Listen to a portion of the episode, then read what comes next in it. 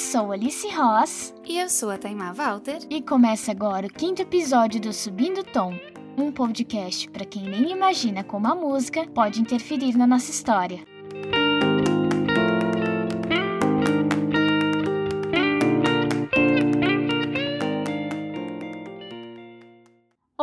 Sejam muito bem-vindos ao quinto episódio do Subindo Tom.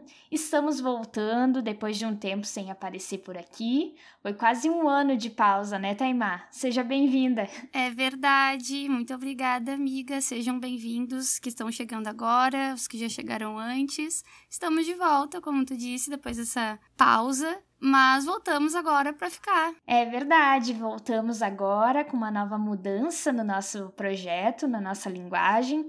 Estamos repaginadas, né? Uh, porque para quem nos acompanha desde o começo do Subindo Tom, a gente criou esse projeto dentro de uma cadeira de projeto experimental. Então, como nós somos estudantes de jornalismo, a gente trouxe essa ideia de fazer o podcast Subindo Tom na nossa própria universidade, né? Então a gente tinha um processo muito diferente no começo, na produção dos quatro primeiros episódios.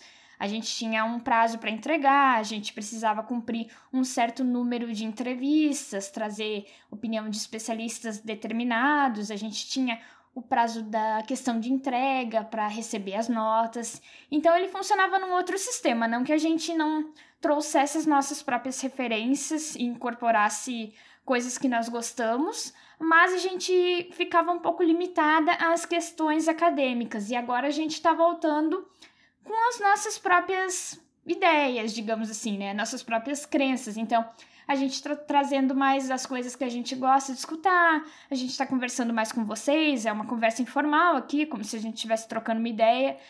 Uh, conversando numa rodinha de amigos, claro que a gente está um pouco longe. Nós estamos gravando cada uma da sua casa por conta da pandemia. A gente já começou nesse sistema, na verdade, não utilizando os estúdios da faculdade, cada uma está no seu quarto aqui improvisando, um suporte para o celular, um jeito melhor de ficar boa a nossa qualidade da gravação, mas cada uma da sua casa, claro. Gente, se vazar qualquer áudio, qualquer coisinha assim, é normal, a gente está dentro do nosso quarto fazendo o nosso projeto, conversando com vocês. O importante é esse encontro que a gente tem aqui agora, Exatamente. né, Taimar? Exatamente. Qualquer ruído que vaze não é por causa que a gente tá em casa, não. É porque a gente pensou nessa estética. é proposital. Faz parte do conceito, é conceito. gente. é engraçado, miga, quando tu fala uh, sobre a gente ter começado na faculdade e tal, né? Porque isso traz muitas coisas assim. Primeiro, como tu falou, do, dos prazos e tudo mais.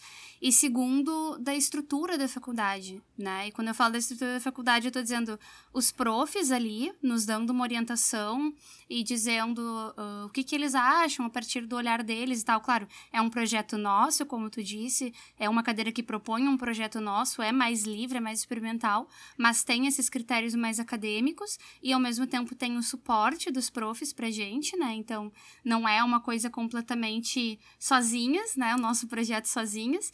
E também tem toda a estrutura da faculdade, que apesar da gente não ter utilizado o estúdio, porque, uh, para quem não conhece a Famecos, onde a gente grava e tal, nossos, nossos trabalhos, uh, a gente também tinha técnico dos, técnicos do nosso lado uh, ajudando a realizar esse, esses trabalhos, né, até então, incluindo essa cadeira de projeto experimental de áudio. Então, até então, por exemplo, a gente estava fazendo em um formato que otimizasse uh, a edição, né, a qualidade de áudio e a edição, pensando nesse formato que a gente tinha de técnico nos apoiando para ajudar a editar e tal. E agora eu estava aqui uh, fazendo edição de alguns materiais e percebendo o quanto eu tinha esse apoio do técnico de áudio, querido Leandro. Não era o técnico de áudio, no caso, Leandro, mas me ensinou muito, Leandro também. Abraço, Leandro, é porque a gente ama muito. Nossa, o Leandro é maravilhoso, tá, uh, tava com a gente desde, sei lá, tipo, das primeiras cadeiras da faculdade, não só de áudio, de vídeo também. E aí eu comecei a me lembrar de tudo que eu, que eu aprendi com ele e tal, enfim. Mas agora, como tu disse, a gente volta andando mais sozinhas, né? Fazendo uh, as coisas mais sozinhas. Com certeza. A gente tá colocando agora literalmente a mão na massa em tudo, né? Exatamente. Tudo que a gente faz agora, todos os projetos, todo o processo de, de criação do podcast, né? Que é a ideia, daí ir atrás da pesquisa, discutir a pauta, principalmente na parte da edição, como a Taimá disse, tudo vai passar pela nossa mão. E também para quem já segue a gente no arroba podcast subindo tom no Instagram, vai notar que a gente já tem uma diferença na nossa linguagem dos cards ali, na nossa postagem. As interações também estão um pouco diferentes. Quando esse episódio sair, vocês podem entrar lá, deixar a opinião de vocês. Depois a gente vai falar um pouquinho das músicas que marcaram a nossa vida. E também a gente tem ali votações de enquetes no nosso story, tem batalhas ali. Vocês podem entrar, interagir, a gente vai saber que vocês estão acompanhando a gente. Vamos ficar muito felizes, né, Taimar? Com certeza. Por enquanto a gente tá ainda nessa versão pandemia. Começamos na versão pandemia, seguimos na versão pandemia. Então a gente faz esse contato virtual, mas o Subindo Tom é um projeto muito querido pra gente, do qual a gente traz uh, referências musicais que, que fazem parte da nossa história, né, também. Então, assim que tudo isso acabar, se um dia isso acabar, a gente também tra transforma, transforma esse contato em pessoal. Mas por enquanto, nos sigam lá no arroba subindo tom, desculpa, podcast subindo tom, e fala pra gente o que, que vocês estão achando. Vamos lá, vamos fazer essa união agora pela internet, né? Exatamente. Já que a gente tem esse recurso, que a gente precisa fazer o distanciamento social, a gente se encontra e faz aglomeração na internet. Na internet pode, então vamos lá, todo mundo curtindo, deixando o seu like. Deixando seu like, fala ainda? não sei. Ou é muito tiazona like, da internet? Se inscreve no canal e não, não esquece de ativar é. o sininho. Ativa o sininho. Ah, gente, é para seguir a gente lá no Instagram, comentem o que vocês estão achando. Falem lá pra gente se, se ainda se fala deixar like. Não sei. É, aproveita aqui. pra tirar essa dúvida também. Criança do final dos anos 90 falando aqui com vocês. Puxa, eu tô ficando velha. É, realmente, né? Crianças aí dos anos 90, como tu disse, a gente tá ficando velha. e não querendo dizer que é coisa de velho, mas isso, isso me lembrou exatamente que eu acho que é um bom gancho para perguntar sobre o que, que a gente vai falar hoje, amiga. Hoje a gente vai falar sobre retorno da era disco. Vivemos na era disco em 2020 e voltamos no tempo, lá para os anos 70. Então, o assunto do podcast, quinto episódio, é Era Disco. Vamos lá, então.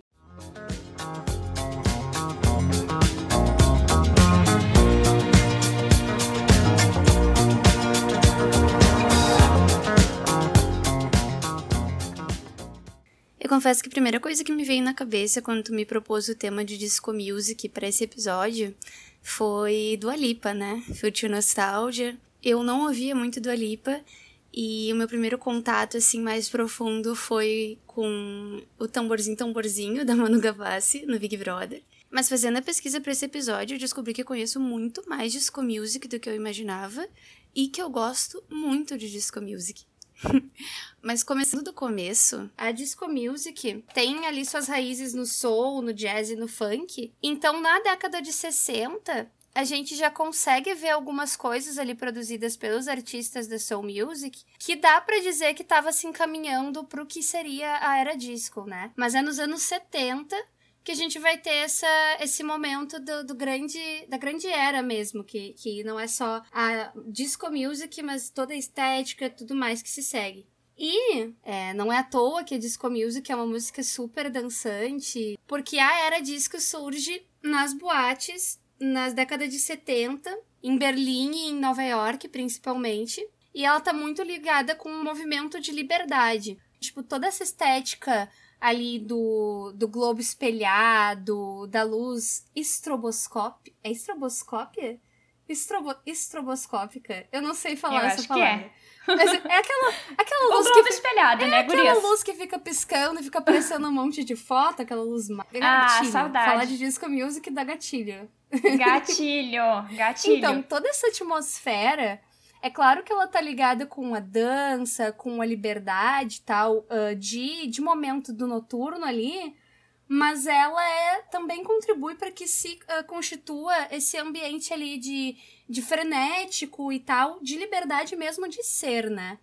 Então, as bandeiras iniciais do da disco music tinha toda essa, essa questão, esse viés de questionamento, né, de direitos uh, sociais e tudo mais. E outra questão muito importante quando a gente fala ali da, da disco music, uh, da era disco, que perdurou basicamente pelo, pela década de 70 e começo de 80, é a influência, uh, a, o marco da, na, na, história da música eletrônica que a disco music também marca ali, né? Porque na Europa, por exemplo, pós-disco na Europa, foi se uh, esmiuçando para várias vertentes de eletrônica e tal, muito forte. Então os DJs vinham fazendo ali, uh, colocando seus samples, fazendo suas remixagens e tal. E a cultura do DJ, que até então era chamado de DJ quem era radialista e trabalhava ali na rádio, ela virou também o DJ que faz a, a, discotecagem na boate a partir dessa década disco, né? Com o uso dos sintetizadores super forte, com o uso de drum machine super forte e tal. Então, a era disco tem todo esse impacto tanto na questão de liberdade quanto na questão dos DJs e da música eletrônica e tal. E é muito legal a gente analisar como eles encaravam a liberdade nesse período, porque, por exemplo, a Donna Summer, que é uma cantora super famosa ali da era disco, ela tem a música que a gente conhece, bem conhecida, já tocou em casamentos, aniversários. Eu tenho certeza que quem tá escutando já escutou um pai, um tio escutando essa música, que é aquela música I'm Coming Out. A comunidade LGBT associa essa música, e já foi confirmado por produtores, enfim, que é sobre sair do armário. É muito interessante, assim, que a gente analisa a questão da liberdade e a comunidade LGBT nessa época, ir para as baladas, ir para a pista, para a discoteca, era essa questão de ter acesso à liberdade. Tem também It's Raining Men, uh, que tá chovendo homens, né? Uh, tem o YMCA, do Village People. Então tem toda essa, essa questão do, da representatividade, da liberdade, do, do questionamento. E aí, quando começou ali a falar da da tua identificação com a Dua Lipa, de escutar as músicas da Dua Lipa. Eu também escutei bastante Dua Lipa em 2020 e fiquei feliz porque eu lembrei de coisas que eu já escutava na minha infância. Porque eu sou uma eu fui uma criança que escutou muito Antena 1 por influência dos meus pais. E é um clássico, gente. Eu tô fazendo TCC agora e eu coloco Antena 1 para fazer meu TCC e é assim, ó, tranquilizante. É perfeito.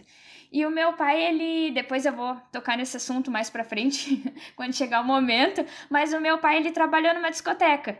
Então ele fundou uma discoteca em Porto Alegre que era chamada Narada Funk Show, ali por volta de 82, 1982. Então ele teve muito contato com o final da disco music para black music, mas ele pegou muito desses grupos tipo Chic, tipo Donna Summer, toda, todas essas músicas ele já aproveitava ali para discoteca. E depois, quando surgiu a questão do CD, das coletâneas, ele passava muito isso desde que eu era criança. Então isso estava muito dentro da minha cabeça, já era uma coisa enraizada no meu conhecimento, na, nas minhas vivências, sabe? Então, quando chegou esse boom da era disco em 2020, eu tipo, ok, tô relembrando de coisas que eu já conhecia, que eu já tinha contato, né?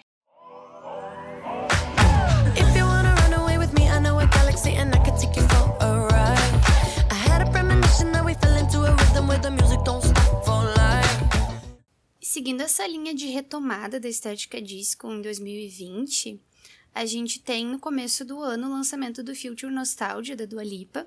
Como eu disse antes, o meu primeiro contato mais aprofundado com a Dua Lipa foi através né, do, de um single desse álbum, o Don't Start Now que era a música do Tamborzinho Tamborzinho, que a Manu Gavassi ficava fazendo coreografia no Big Brother. E até então eu não, não ouvia muita coisa da, da Dua Lipa, né? Mas foi a partir desse álbum, assim, que eu sentei o dedo em todas as músicas possíveis dela que me apareciam. Virei super fã. E esse álbum, Future Nostalgia, ele é muito bem construído em estética e toda a era dela tá realmente muito bem construída, assim, para esse lado. E, enfim, eu sou suspeita para falar, porque eu gosto muito de todas as faixas do álbum, não tem nenhuma que eu não goste. E isso é muito legal, na verdade, né? Pensando assim em um álbum como um todo, quase sempre tem alguma faixa, faixa que a gente não curte muito, né? Mas desse álbum eu gosto de todas. E como eu disse, foi lançado no começo do ano, acho que ali em abril. 27 de março, Taimar. Ele tá fazendo um ano hoje, 27 de março. É verdade, é verdade. A gente tinha comentado e eu esqueci. Comemoramos um ano de lançamento de Future Nostalgia. Não foi proposital, gente, sério. não foi proposital, eu acho que foi foi o acaso que disse vocês têm que gravar hoje. É. é tudo muito bem finalizado ali. Eu acho que isso que marca muito, né? Sim, com certeza, e deu super certo para ela, né? É, marcou bastante, assim, deu uma virada na, na carreira dela, super com legal, certeza. assim.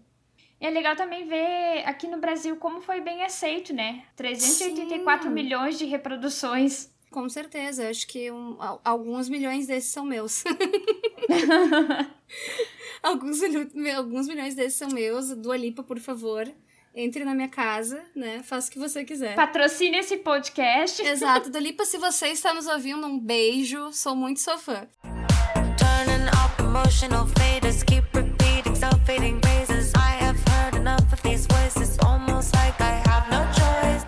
E aí, um pouco mais pra frente, em maio, a gente teve o lançamento do Chromatica, que é o último álbum de estúdio que a Gaga lançou. E o Chromatica é um álbum que faz referência não só à era disco, na verdade, mas a vários momentos do pop, né? É um álbum que, que constrói uma estética, assim, que nos permite observar vários momentos do pop, muito legal. A Gaga, como sempre, entregando tudo, né? E além da proposta estética, que é um verdadeiro conceito, né? Uh, a construção do álbum também é muito legal. Eu, particularmente, gosto muito de faixas de transição instrumentais, ou não. Claro, quando cabe, né? E eu acho um luxo quando cabe isso num álbum. Porque, enfim, ainda mais um álbum de pop, né? Faixas de transição, a gente pensa, tipo, nada a ver. Mas é a Gaga, né? E é até legal falar do cromático, Taimar, porque agora eu me lembrei de uma coisa, enquanto tu falava, a Gaga disse muito durante a divulgação do Cromática que ela fez esse álbum como uma espécie de escape para a realidade dela. Então teria todo um universo paralelo. A gente vê muito nos clipes dela, né? Um, um cenário construído assim diferente da nossa realidade. E aí de repente tem realmente o link com a questão da disco music com essa questão de, de uma nova alternativa, uma questão de trazer apelo da liberdade. Então, tem muito sentido com a proposta do Cromática. E casa muito, né? É outra coisa que é bem feita, assim, é, é um conceito bem fechado. Eu sou muito suspeita para falar, muito suspeita mesmo. Eu adoro o trabalho da Lady Gaga. Eu acho que ela, ela é uma das artistas que ela canta qualquer coisa, sabe? Ela é muito versátil, muito mesmo.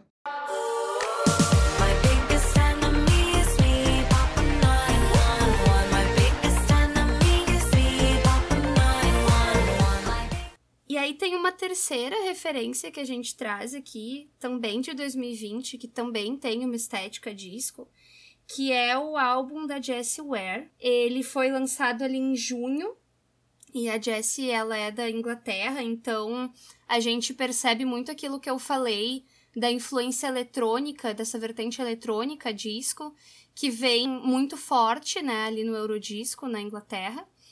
E essa foi uma indicação do meu amigo Carlos, inclusive vou aproveitar, sempre quis fazer isso, sou famosa, mandar um beijo pro ouvinte.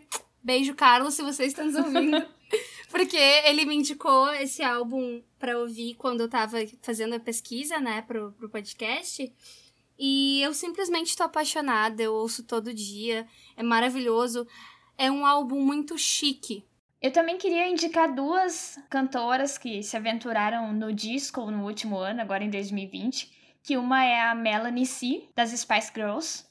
Ela tem uma música chamada In and Out of Love. É muito boa. Tava escutando hoje ainda para aquecer para o nosso episódio. E também tem a Kylie Minogue, que ela fez um álbum chamado Disco ano passado. E foi assim, ó, um retorno da, da carreira dela, porque ela estava um tempo parada, e o álbum praticamente é todo pautado na música disco.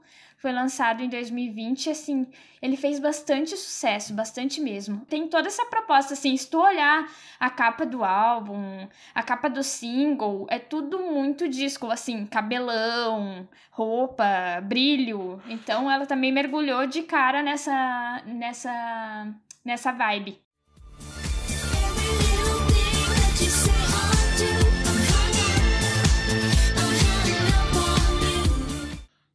Gente também estava falando antes que a era disco ela continua, ela prossegue, né? As influências continuam sendo reproduzidas, mas que em 2020 teve essa concentração das influências que a gente conseguiu olhar e reconhecer, nossa, esse grupo de artistas está se baseando muito na era disco. A gente não pode esquecer que a Madonna uh, que é considerada a nossa rainha do pop, né? Popularmente chamada de rainha do pop, ela já experimentou a era disco no décimo álbum dela, que é o Confessions on a Dance Floor. Então esse álbum ele foi lançado em novembro de 2005. Quantos anos tu tinha em 2005, Taimar? Mica, Criança, né? fazer cálculo agora? Acho que eu tinha 10. Arredo- Arredondando, eu tinha 10. Eu tinha oito, eu tinha oito. Bem pirralhinha. E aí esse álbum ele traz muito da música disco porque a Madonna ela foi atrás de vários samples para usar. Então, por exemplo, ela usa sample da, da banda ABBA. E o ABBA não cedia sample para ninguém. Hum, Não- mas não- é a não- Madonna. Não, dava. ninguém usava. Aí tem a história que diz que ela foi presencialmente pedir: olha, eu quero usar o sample para fazer o meu álbum. Tenho esse conceito, vai ser assim, vai ser assado. E aí eles cederam e foi super sucesso. Isso aconteceu depois dela ter feito, lançado o, o álbum American Life em 2003. E esse álbum foi muito político, assim. Ele era um álbum para falar de política, para fazer refletir. Então, quando ela fez esse, o Confessions, em 2005, ela pensou assim, ó, não, esse é um álbum dançante, é um álbum pra pista, é um álbum pra relaxar. Tanto que na época ela falou assim, ó, essa é a direção do meu disco. Isso é o que pretendíamos, fazer um álbum em que você pudesse ouvir numa festa ou no seu carro. E aí, eu era criança, como eu falei aqui, tinha oito anos na época, mas eu me lembro, assim, ó, muito forte da questão dela toda vestida ah, com uma roupinha, um colã, com aquele super globo no centro, no clipe, e ela andando de patins, assim, no meio da, da pista e cantando. Então, aquilo ali, ó, marcou muito. E isso abriu caminho também para que várias outras cantoras do pop usassem essas referências, né? Porque como tudo que a Madonna faz, querendo ou não, ela abre espaço para que outras pessoas possam reproduzir depois, porque se a gente for analisar a, ca- a carreira da Madonna, tudo que ela faz é muito experimental, né? Então ela vai testando, vai testando texturas, vai testando mix, ela vai juntando várias referências, referências de um país, de outro, ela sempre traz uma mistura muito legal das coisas que ela faz. E reflete. Tem coisas que a Dua Lipa, a Dua Lipa nesse disco que ela lançou do ano passado, 2020, parece que a capa do disco ela faz uma referência a uma foto que a Madonna tá num carro. Então tem bastante disso, sabe? A gente consegue revisitar algumas partes. E aí, com todo esse contexto que a gente fala da Madonna de 2005, desse resgate das referências do final dos anos 70, para esse boom de, de produções disco que a gente teve agora em 2020, a gente foi. A gente foi cavar, assim, a gente foi descobrir o que que fez com que isso fervesse tanto e explodisse no, no ano passado. E aí a gente conversou com o Braulio Lawrence, que ele é editor pop e arte de música do G1, e ele trouxe pra gente, ele já começou falando sobre essa questão da Madonna. Em conversa com ele, pra entrevista pro podcast, ele falou que a Madonna, tudo que a Madonna faz, ela gera uma expectativa, então ela projeta muitas tendências, né? E agora a gente vai rodar um trechinho dessa entrevista para vocês escutarem. Madonna, ela sempre tá, ela faz as coisas antes e melhor, né? Ela é né, a maior popstar viva hoje, mais importante do mundo. Então, se ela, ela não, ela, ao mesmo tempo que ela, claro, segue algumas tendências, tanto que tinha um pouco de reggaeton aí no, no mais recente dela, ela não é, ela não vai fazer algo porque todo mundo tá fazendo e às vezes ela faz e as pessoas, nossa, não vou nem conseguir fazer isso. Então tem a- a- o respeito dela às vezes causa essa barreira de, de- Mas o que une talvez a Madonna a essa era atual, o Confessions da Madonna à era atual, é o produtor, né? O Stuart Price, que é o produtor da Madonna, desse disco do Confessions. Fez coisa com a Kylie Minogue, fez coisa com a própria Dua Lipa. A Levitation acho que é dele, é uma das melhores músicas do disco, do, do Future Nostalgia, da Dua Lipa. E é um cara assim, com a mão muito boa para essa colagem de sons E aí a gente vê a questão do peso, da importância do produtor no trabalho, né? uh, para fechar todo esse ciclo, para combinar as músicas, então dá o tom pro, pro disco, né, pro álbum. E aí eu acho interessante a gente citar os produtores que fizeram o início da era disco, né, que encabeçaram esse projeto. A gente tem um dos mais famosos, é o Nile Rodgers, que é um guitarrista e produtor musical. Ele é americano, hoje está com 68 anos. E ele fundou a Chic, o grupo Chic, que era esse que eu estava falando que eu já tinha o reconhecimento das músicas da infância. E aí, entre os trabalhos que ele tem, eu tenho uma lista aqui, eu vou passar, dar uma pincelada rápida, porque senão a gente fica um tempão aqui falando sobre a carreira do, do Nile. Uh, ele abriu em 73 o show do Jackson 5, ele já fez música com Aretha Franklin, ele fundou o Chic e ele fez o produziu o hino. Aqui tá na minha pauta, produziu o hino We Are Family, né? Que é um dos muitos. eu, eu, eu, vou cantar de novo. We Are Family. eu vou cantar de novo. Eu sou muito musical, gente, muito musical. Assim que eu funciono. Por favor, aqui é show Se... de graça, gente. então, 79 teve o We Are Family, em 80 ele fez o álbum Diana, da Diana Ross, outra influência que meu pai trouxe muito também para mim. Uh, teve Let's Dance, o álbum do mais vendido do David Bowie. Ele já produziu música com a Madonna, ele também já fez True Colors com a Cyndi Lauper, eu adoro essa música. Ele tocou nessa música para Cyndi Lauper, ele já trabalhou com Michael Jackson. Então, a gente vê bem forte isso, bem no começo, tanto que ele fez o grupo dele e ele ajudou os outros, né? Então tem ali a Diana, a Diana Ross, tem uh, We Are Family, da Sister Slange. Então foi forte esse momento para ele. E ele tá trabalhando até hoje. Ele já fez ali trabalhos com Bruno Mars. Então, até hoje ele tem, ele é ativo nos lançamentos dele. Aí tem outro produtor musical aqui turco-americano, que é o Arif Mardin, e ele já é falecido, faleceu em 2006, e ele trabalhou muito forte com a Diana Ross e com os Bee Gees. Então, Bee Gees também é um, um grupo bem forte nessa época. É um nome, né, que a gente lembra muito quando a gente fala em disco music, uh, e Aretha Franklin, né? E também trabalhou com Queen. Então, esses quatro aqui são os mais fortes, né? Os três, na verdade. Uh, tem o Giorgino Morade também, que é um produtor musical italiano. Ele tem 80 anos hoje, tá vivo ainda. E ele foi pioneiro no uso de sintetizadores, Taimar que tu falou ali no começo da nossa conversa, da transição, do uso de. Sim, ali na Europa. Isso. Ali no finalzinho dos anos 70, ele é um dos caras que tá mexendo com sintetizadores. Então, isso marca muito a trajetória dele. E ele começou a trabalhar remixes com a Donna Summer. Então, são esses três aqui, gente, que eles são considerados assim os pais da era disco. Eles são os produtores que deram nome ao projeto, que foram lá e participaram dessa parte mais experimental, de tentar, de trabalhar junto diretamente no projeto dos artistas que são conhecidos como nomes da era disco. É, e aí, eles são os mais conhecidos nesses assuntos. Claro, tem outros, mas como a gente já está trazendo uma linha do tempo aqui, são esses que eu destaco no momento. E a questão do produtor fica evidente não só na era disco, anos 70, 80, né? Todos esses nomes que tu trouxe agora, mas também na retomada. É, quando a gente estava falando com o Braulio, ele comentou um pouco sobre o caso do lançamento da Dua Lipa em um contexto de pandemia, não só da Dua Lipa, mas de outros nomes também porque é um lançamento de um álbum dançante no momento que a gente não pode, enfim, aglomerar, se juntar para dançar.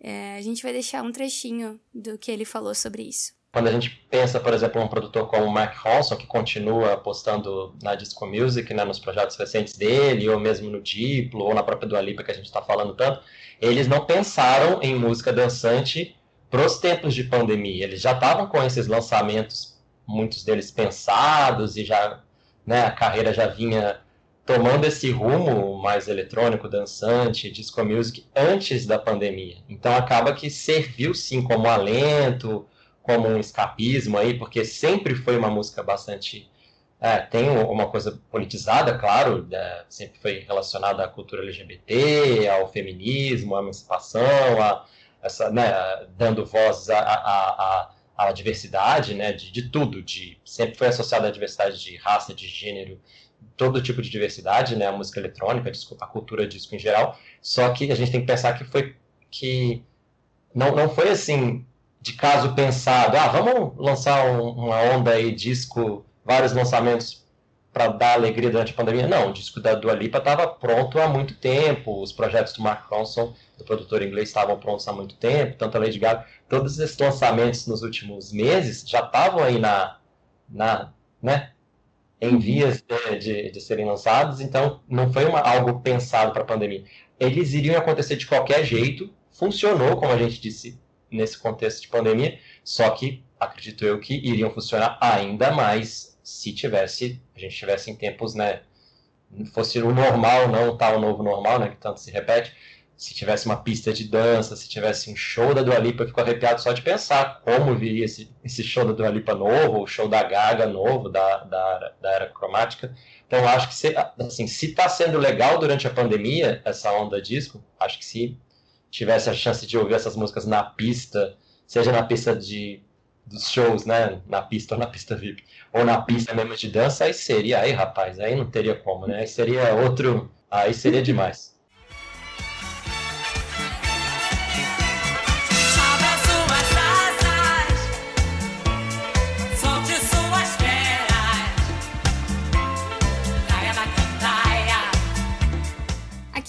Brasil, a disco music foi chegar e estourar na metade da década de 70, mais pro fim da década.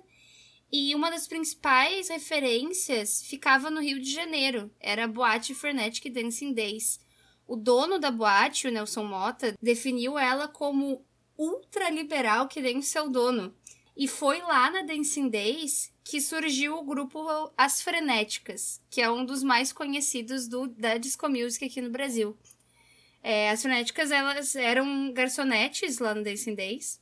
E elas fizeram tanto sucesso que elas deixaram o posto de garçonete para ficar só se apresentando a princípio só na boate. E depois disso, enfim, elas estouraram no Brasil todo, lançaram cinco álbuns. Uh, elas fizeram, elas entraram para para história, porque elas foram a primeira, o primeiro grupo a emplacar duas trilhas de novela, tema de novela, né? Uma dessas trilhas é a da novela Dancing Days, que aconteceu em 78 aqui no Brasil. E da novela tinha uma boate, que era o pano de fundo para todos os acontecimentos e tal. E também foi uma das responsáveis por bombar a disco music no Brasil. Projetando a Sônia Braga dançando no meio da pista, né? Porque essa cena ficou muito famosa. Eu me lembro de ver o video show, o video show passando várias vezes essa cena da Sônia Braga com um top uma calça vermelha dançando no, no meio da boate. Clássica, clássica, com certeza.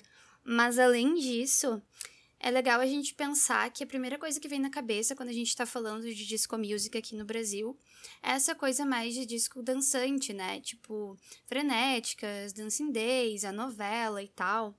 Mas nas minhas pesquisas, uma das referências que eu achei aqui do Brasil é o décimo álbum de estúdio do Tim Maia, que é o Tim Maia Disco Club. E esse álbum ele gravou com a banda Black Hill. E relacionado à banda Black Hill, eu fui dar mais uma pesquisada e eu achei esse artigo da Rita Aparecida da Conceição Ribeiro. É, e ele relaciona o movimento Black Hill dos anos 70, que era uma referência para o movimento negro, com o Quarteirão do Soul em Belo Horizonte, que também é uma referência para o movimento negro, quando a Rita escreveu esse artigo de 2010, né? A Rita é coordenadora do programa de pós-graduação em design na Universidade do Estado de Minas Gerais e no resumo do artigo, ela traz, é, iniciada em 2004 no centro da cidade por um grupo de amigos, transformou-se em espaço de sociabilidade e afirmação da identidade negra. Assim como seu antecessor, começa a sofrer represálias. Uh, eu trago esse artigo aqui como referência e depois a gente coloca certinho lá no Insta para vocês poderem conferir também, porque é muito interessante. Mas eu trago esse artigo para gente entender, né, e não deixar de lado a questão da influência social da disco music também no Brasil, né? Apesar da gente ter esse primeiro momento de impressão de ser a questão dançante e tal, é bom a gente não esquecer também da referência social que a disco music tem no Brasil. E em 2020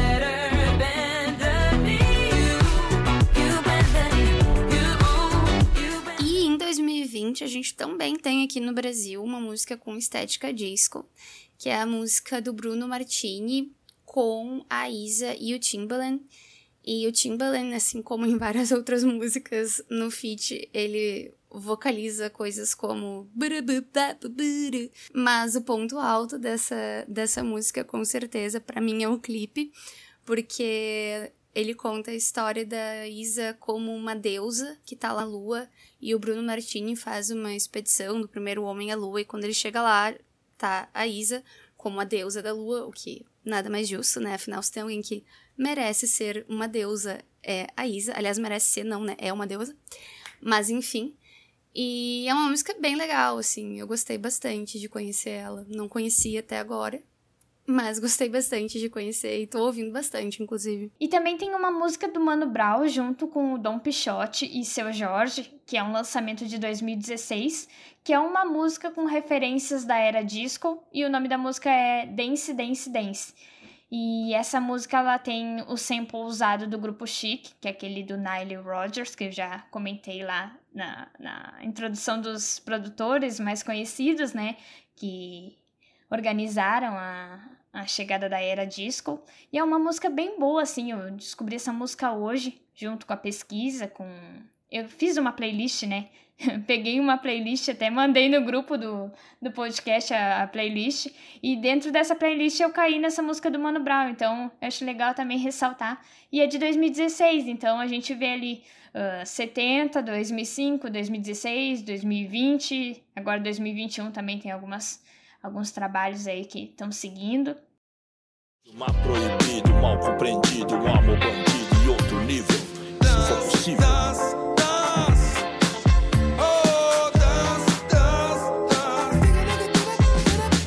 E a gente acha às vezes que isso parece muito distante, coisas que acontecem fora do Brasil ou que ficam restritas, né, a Rio de Janeiro e São Paulo, mas esse movimento disco também chegou aqui no Rio Grande do Sul. Em Porto Alegre, no final dos anos 70, início dos anos 80, as pessoas, os grupos que trabalhavam em discotecas, que articulavam, né, essa, esse movimento, eles iam até o centro da capital e compravam os discos na Galeria Chaves. Então, era difícil saber, porque na época não tinha acesso à internet, era muito difícil acompanhar cada tipo de lançamento, porque era tudo no chamado bolachão, né? Que é o disco grande, aquela que vem no envelopinho, não tinha CD, não tinha nada, era tudo no, na base do disco, realmente, né? Literalmente. Então, como eu falei para vocês no começo da gravação, o meu pai ele participou da fundação do Narada Funk Show junto com outros amigos, assim. Eu não vou saber dizer agora exatamente o número de pessoas, mas acho que eram uns quatro, cinco integrantes do grupo. Então ele conta que era muito difícil saber quando tinha uma tendência surgindo, quando tinha um artista que estava no pico, no topo. Então eles faziam muita rádio escuta para saber o que estava acontecendo no momento, o que, que era moda, o que estava bombando, né? E também faziam muito garimpo, de ir para o centro, atrás dessas galerias e mapear mesmo o que, que tinha de disco. E a divulgação disso também era muito no boca a boca, porque não tinha outro jeito mesmo. Era pelo panfleto que tu colava, ou colava numa parede ou num poste, alguma coisa assim, bem bem natural mesmo, bem raiz, digamos assim, ou era no boca a boca. Eles iam muito para a esquina democrática, lá no centro de Porto Alegre também, para fazer essa distribuição mão a mão, então convocar as pessoas. E depois, claro, quando eles começaram a ganhar força, e eu digo eles, o grupo Narada Funk Show e os demais grupos que atuavam em Porto Alegre, eles já conseguiam ter essa articulação das pessoas indo para passando de grupo em grupo, né? Olha, no, dia X vai ter um showzinho. Não era show, na verdade, né? Era uma reunião que eles colocavam os discos e iam trocando ali, tipo DJ raiz mesmo, tirando disco, colocando disco, cuidando a entrada de uma faixa para outra. E era um trabalho bem de prestar atenção, né? Tinha que ver aonde que estava acabando a faixa para poder trocar, colocar agulha. Era um trabalho bem pesado, digamos assim, de ter que montar carregando as caixas e produzindo tudo muito de forma orgânica, né? Porque esses grupos eles não tinham investimento, eles tiravam tudo do bolso deles, mas era para manter reunido, né? Era uma sensação de pertencimento. Tu formava o grupo e depois tu divulgava, fazia todo esse esquema. E esse grupo que eu tô falando, ele atuou muito forte na zona norte de Porto Alegre, né? Então, ali pro, pro bairro do Morro Santana, Alto Petrópolis, eles se concentravam bastante ali, mas a gente sabe que também tem outros grupos espalhados pela capital. E aí, um pouco do que eu trago hoje também nas minhas referências disco foram passadas pela, por esses amigos, por essa influência que meu pai trouxe da época da, do grupo. off. Freak out. You freak, says she.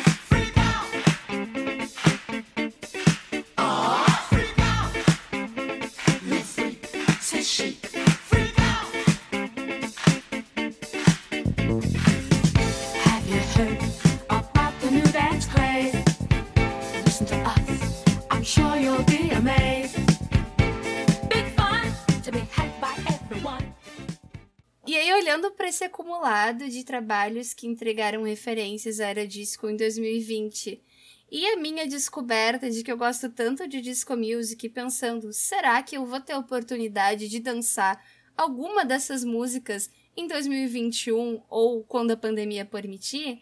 A gente também pergunta. Nunca se queria, sabe. nossa, eu queria muito. Tem muita coisa que a gente não pode desperdiçar só dançando em casa. Por favor, né? Não, não que eu não, não tenha feito várias coreografias diferentes pra Levitating, mas eu gostaria de fazer uma coreografia na pista. E a gente foi perguntar pro Braulio também se ele acha que em 2021 e daqui pra frente a gente vai ter um movimento se mantendo como a gente observou em 2020. É difícil prever, mas pelo que a gente vê de, de- sempre pode ter uma também uma saturação, né? Quando se tem muito muito hit voltado para pista, muito hit disco, quando você ah, os produtores e, as ah, e os cantores percebem, e cantoras percebem e pode, pode talvez dar, eu acredito que não, assim, que não vai perdurar tanto assim, porque por mais que tenha uma moda, se a gente pensar hoje qual é a música a música mais tocada nos Estados Unidos hoje. Driver's License da Olivia Rodrigo, que é totalmente anti-disco, é uma música cadenciada, lenta, chorosa. É a música mais tocada do ano até agora, né? E se a gente pensar também no trap, que é mais arrastado e que tá bombando muito no Brasil cada vez mais, e lá fora, uma das músicas mais tocadas dos últimos seis meses é Mood, né? Daquele rapper 24K Golden, que também é divertida e tal, mas é mais arrastada, mais chapada, aquela coisa do trap, né? Que é o trap é uma vertente do rap, né? Pra quem não sabe, uma vertente do rap mais, mais chapada, cadenciada, assim, arrastada, mais jovem também, enfim, que veio de Atlanta e tal. E não tem nada a ver com disco. Então eu acho que, lógico que vai continuar tendo alguns lançamentos aí eletrônicos, mas eu vejo também essa contracorrente de coisas mais arrastadas, assim. É, acontece, né? É, é- é cíclico, né? A música pop, ela. Aí, pra em 22 voltar, disco de novo, as coisas se renovam, assim. É muito dar voltas, né? Acho que passa muito para conversar com os pais, e hoje no Google e, e YouTube, ou essas modas, ou séries que, que conseguem voltar, trazer, né? Essas outras estéticas, assim. Mas quando a gente pega. Tem séries que. que trazem de volta algumas coisas. Estou tentando lembrar, por exemplo, Stranger Things, que é toda com a temática dos anos 80. Muita gente viu Stranger Things e foi atrás de outros filmes com terror, né? Com essa coisa de esses of age movies de, de que tem um pouco de suspense, tem, enfim. Às vezes você reempacota aquilo para uma série ou para uma novela, ou mesmo na questão da música, e aí isso faz, claro, a pessoa correr atrás. Tem muita gente que começa ouvindo é, sei lá, Halsey termina ouvindo Avril Lavigne quando vê tá ouvindo Fleetwood Mac, entendeu? Porque uma vai falando da outra e isso é muito legal, assim. E, e com o Google e todas essas ferramentas que a gente tem na mão aí, nossa, quem é mais novo se esbalda e quem, quem tem um pouco mais velho também acaba, se você se interessa pelo que é novo, você, às vezes, você não pode olhar com um olhar assim, tipo, ah, já ouvi isso antes, não vou nem querer saber. Isso aí é uma mistura disso com isso. Não, se você tem esse cinismo assim, você não curte. Você tem que saber, claro, você vai ficando mais velho, você percebe, ah, isso aí é típico isso, mais isso, mais isso. Mas se você fica muito preocupado, ah, isso aí eu já ouvi, você não curte também.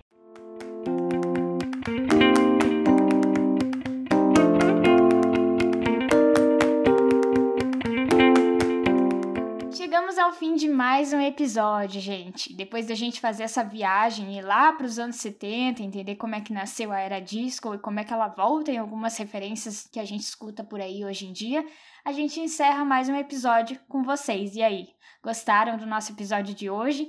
Entrem lá no podcast Subindo Tom no Instagram e comentem. Eu já comentei com vocês no início do programa. Entrem lá, interajam com a gente. A gente vai gostar de saber que vocês estão acompanhando a gente, né, Taimar? Com certeza, eu espero que para vocês tenha sido tão divertido quanto foi para mim fazer essa viagem, como a Alice falou, lá pro começo dos anos 70, porque eu descobri muita coisa e eu espero que vocês tenham descoberto também. A gente fica esperando que vocês contem pra gente lá no arroba podcast Subindo Tom. Então tá, gente. Até o próximo episódio. Tchau! Tchau!